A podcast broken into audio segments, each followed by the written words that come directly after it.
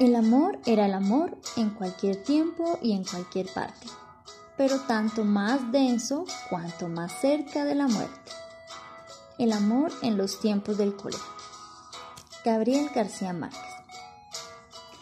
El hijo de rana, rin rin renacuajo, salió esta mañana muy tieso y muy majo, con pantalón corto, corbata a la moda, sombrero encintado y chupa de boda. Rafael Pombo. Partiendo de estas obras literarias, es fundamental crear en los niños un interés por la lectura, llevándolos a descubrir mundos maravillosos de fantasía que les permite imaginar, explorar, crear nuevas aventuras. Por tanto, la lectura para ellos debe ser algo agradable, no impuesto, que lo hagan con gusto. Esto permitirá formar en ellos un hábito de lectura fortaleciendo así también su escritura y comunicación. Los cuentos, las poesías, poemas, las leyendas, los mitos, son herramientas indispensables en el acercamiento de los niños a la literatura. El leer debe ser para ellos algo divertido, de disfrute, que se apropien de aquello que leen o escuchan permitiéndoles crear nuevas narrativas que salen de su propia imaginación. Crear en los niños el agrado por la lectura es algo que se adquiere poco a poco.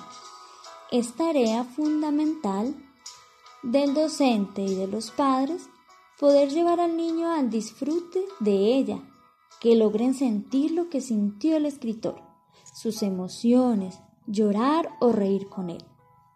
Por esto, es esencial que el alumno lea aquello que él quiera y se adueñe de la historia. Permitir que manipule los libros es de gran importancia, ya que el primer acercamiento a la lectura se da en la prelectura por medio de las imágenes, colores, formas y sonidos. El poder mágico de la lectura es lo que les da su mayor atractivo a los libros ante los ojos de los niños. Argüelles 2003, página 34.